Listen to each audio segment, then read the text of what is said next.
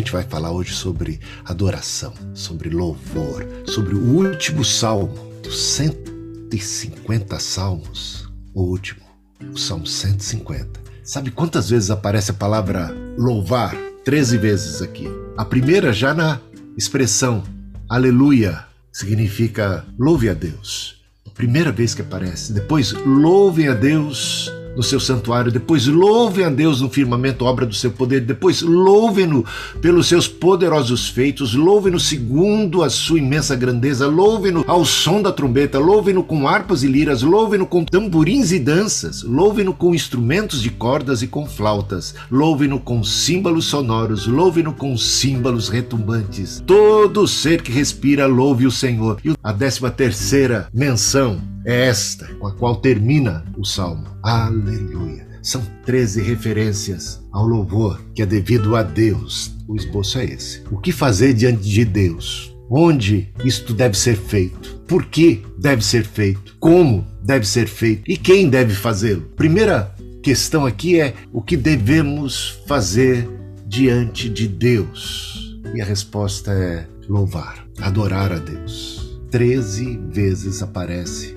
palavra louve. Treze vezes. E isto revela que a razão última, a razão básica, elementar da nossa própria existência é o louvor de Deus. Nós somos criados para louvor da sua glória. Nós somos criados por Ele e para Ele. Louvar a Deus é o ato mais sublime da existência humana. E a gente se torna pleno quando a gente cumpre a vocação principal de nossa existência, que é dar a Deus o devido louvor. E onde, onde Deus deve ser adorado? Aqui é dito: adorai a Deus no seu santuário. Era assim nos dias do Antigo Testamento. Havia um templo.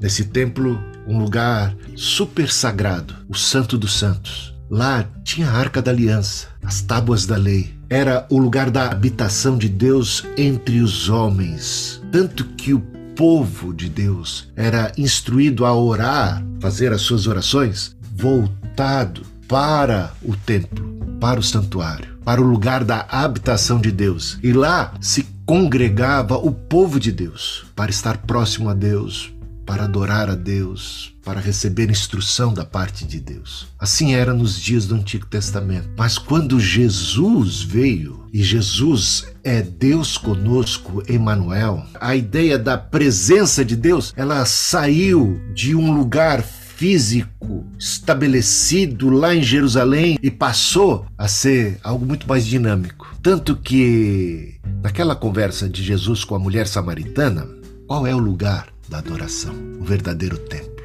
E aí Jesus diz para ela: chegou o momento onde nem em Jerusalém, nem em Samaria, mas em toda parte, porque Deus procura adoradores que o adorem em espírito e em verdade. A gente vai ouvir da boca de Estevão, no seu último discurso, quando estava ali prestes a ser apedrejado e morto, primeiro mártir da era cristã, ele disse aos judeus, quando o templo ainda existia: ele disse: Deus não habita em templos construídos por mãos humanas. Jesus disse a respeito de si mesmo que ele era o templo. O corpo de Cristo é o templo.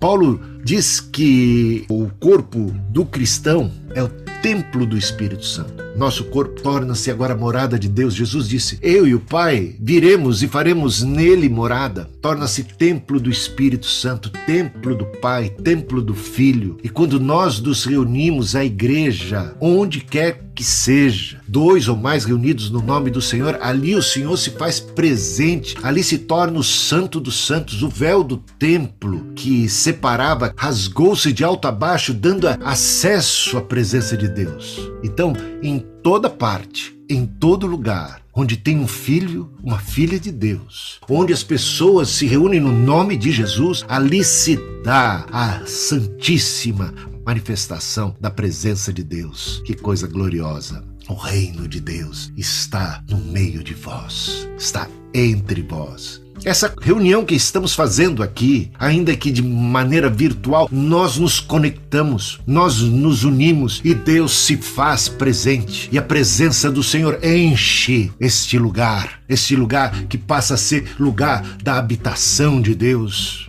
o seu corpo, a sua casa, a igreja de nosso Senhor a graça de Deus sendo comunicada e as virtudes dessa graça, os benefícios dessa graça comunicados a todos nós. Então, o que é que devemos fazer diante de Deus? Devemos cumprir a nossa vocação, devemos adorá-lo onde? Em todo e qualquer lugar, porque somos o templo de Deus, somos a igreja e a importância da congregação. Não deixem de congregar. Deus se faz presente, Deus se comunica, Deus comunica dons, virtudes, Deus fala quando nós nos reunimos.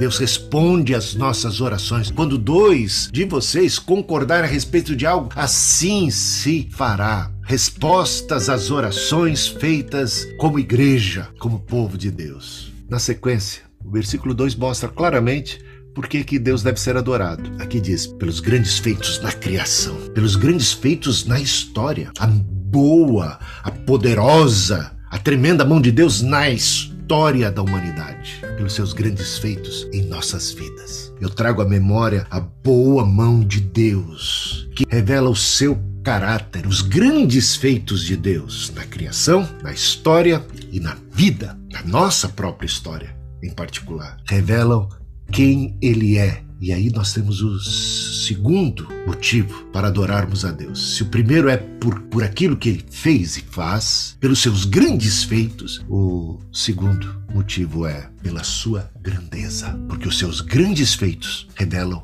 quem ele é, revelam a sua grandeza, a sua grandeza de caráter, seu tamanho tremendo, a sua eternidade, a sua glória, a sua santidade, a sua justiça, a sua lealdade, a sua fidelidade, sua honestidade, a sua bondade, o seu amor, a sua misericórdia, a sua graça, o seu olhar compassivo. Quando a gente passa a contemplar os grandes feitos de Deus na criação, na história, na vida, a gente passa também a aprender de Deus, de quem Ele é e ficamos estupefatos, perplexos, somos tomados de um temor por sua grandeza, por seu poder, por sua transcendência e começamos a ficar maravilhados com a sua atenção dada a nós, com sua bondade, com seu carinho, com a sua provisão, com, com tudo que ele revela a respeito do seu caráter. E o que é que sai da nossa boca? O que é que cada poro nosso transpira, senão uma adoração, um amor, uma gratidão, uma admiração a este ser tão tremendo que nunca precisou de nós, mas nos criou, nos quis bem, nos quer bem. E nós o adoramos e, e comungamos com ele. É, é, é algo maravilhoso. Então adoramos a Deus não apenas pelo que ele faz, mas também por quem ele é. E aí a adoração fica completa. Tem mais aqui, a partir do versículo 3, como adorá-lo. Começa a ser mencionado instrumentos de sopro, como a trombeta e a flauta. Instrumentos de corda como as harpas e as liras, instrumentos de percussão, como tamborins, símbolos sonoros e retumbantes. Percussão, bastante barulho. E eles estavam adorando a Deus com os instrumentos que eles possuíam na época. Eles estavam incrementando o louvor e a adoração com todo instrumento possível.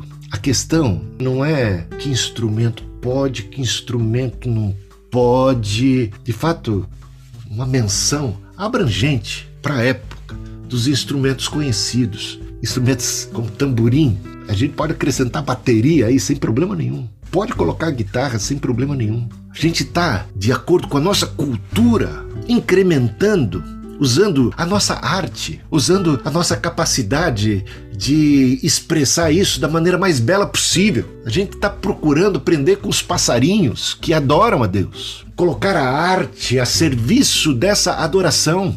O que mais importa e o que é que Deus busca, afinal de contas, são os verdadeiros adoradores que o adorem em espírito e em verdade e que procuram expressar isso da maneira mais criativa possível, mais bela possível, mais tocante possível. E até dança entra nessa história. E com danças, com danças. Gente, tem tanta gente inibida na presença de Deus constrangida na presença de Deus, travada na presença de Deus, gente que não consegue bater palma, gente que não consegue levantar mão, gente que não consegue se mexer, gente que não consegue saltar, gente que não consegue expressar alegria diante de Deus. Louvai a Deus com danças. Você está sendo exortado pelo Espírito Santo exortado pela palavra de Deus, a externar a sua alegria diante de Deus como uma criança. Como uma criança, a coisa mais linda é ver uma criança recebendo um presente pulando de alegria, ou não é? Deus é assim também conosco. Deus quer a nossa alegria. Deus tudo faz para o nosso bem e para nossa alegria. Ele se deleita quando a gente expressa a nossa alegria da maneira mais espontânea possível sem inibição, quando a gente pula e salta de alegria pelo seu amor, pela sua bondade, ele vê que a gente está satisfeito, que a gente está alegre e que a gente está reconhecendo que isso de bom, isso que é motivo da nossa alegria, vem dele. Ele é, de fato, o motivo da nossa alegria, o doador da vida que quando falta o vinho da alegria da festa, Deus transforma a água em vinho para que a festa tenha continuidade. E é dele que vem essa fonte de alegria. Que coisa maravilhosa o nosso Deus. Então a gente tem que parar de bobeira. A gente tem que ser capaz de saltar de alegria, de dançar. Olha o que é dito a esse respeito no Salmo 149, versículo 3. Louvem o nome do Senhor com danças. Em 2 Samuel, capítulo 6, versículo 14, é dito o seguinte: Davi dançava com todas as suas forças diante do Senhor. Eu já pulei de alegria diversas vezes na minha vida. Quando era criança, quando ficava contente com alguma coisa. E ao longo da vida, em várias ocasiões, eu pulei de alegria, dancei na presença de Deus, seja na congregação, na igreja, nos cultos, seja sozinho, seja diante de algo que eu recebo e vejo que vem de Deus, porque eu sei que tudo que é de bom vem dele e agradecido eu danço na sua presença, eu me alegro em Deus, meu Salvador. Dance na presença de Deus. Expresse tudo o que você sente, seu amor a Deus. Você tem motivos para louvar Deus. Como não? Você foi criado por Deus. Você é objeto do amor de Deus. Deus é bom. Deus é fiel, Deus perdoa, Deus tem misericórdia, Deus ouve as nossas orações. Olha os grandes feitos de Deus na criação. Como é que nós devemos adorar a Deus? Com tudo que temos, com tudo que somos, com toda criatividade, com tudo que está ao nosso alcance. A gente, a gente santifica isso, a gente coloca isso a serviço da glória de Deus. Ah, mas esse instrumento tem sido utilizado para isso ou para aquilo, os homens fazem. Ah, como? Não, não, é, nós santificamos isso e colocamos isso a serviço da glória de Deus, porque dele, por ele e para ele são todas as coisas. E por fim, quem deve adorar a Deus? O que é que o Salmo diz aqui? Todo ser que respira. Que isso inclui os animais também, né? Eles também respiram, não é? Salmo 148. Olha lá. Louve ao Senhor todos os seus anjos. Louvem todos os seus exércitos celestiais. Louvem o Senhor, sol e lua. O sol pode louvar a Deus? O sol canta.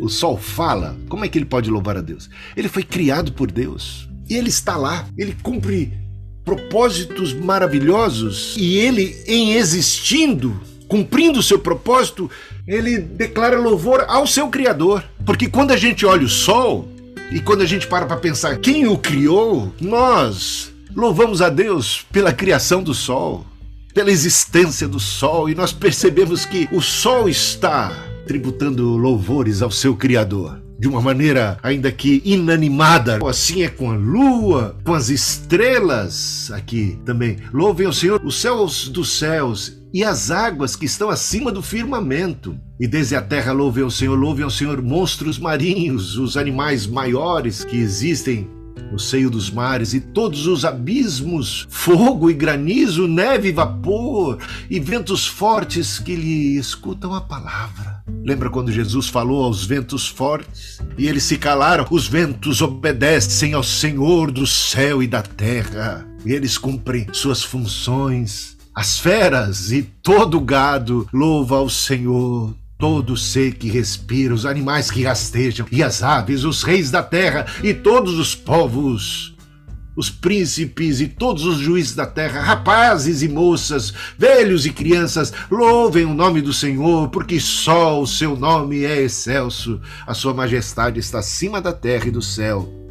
Ele exalta o poder do seu povo, o louvor de todos os seus santos, dos filhos de Israel, povo que lhe é chegado. Aleluia! Todo ser que respira louve ao Senhor. Um dia todo joelho se dobrará, toda língua confessará que Jesus Cristo é o Senhor. Meus irmãos, e eu termino com Apocalipse capítulo 5, versículo 13 a 14. Então ouvi que toda criatura que há no céu e sobre a terra, debaixo da terra e sobre o mar, e tudo que neles há, estava dizendo: Aquele que está sentado no trono e ao cordeiro, sejam o louvor, a honra, a glória e o domínio para todos sempre. Os quatro seres viventes respondiam: Amém. Também os anciãos se prostraram e adoraram aquele que vive e reina para todos sempre tudo que há no céu, tudo que há na terra, todo joelho se dobrará, toda língua confessará que Jesus Cristo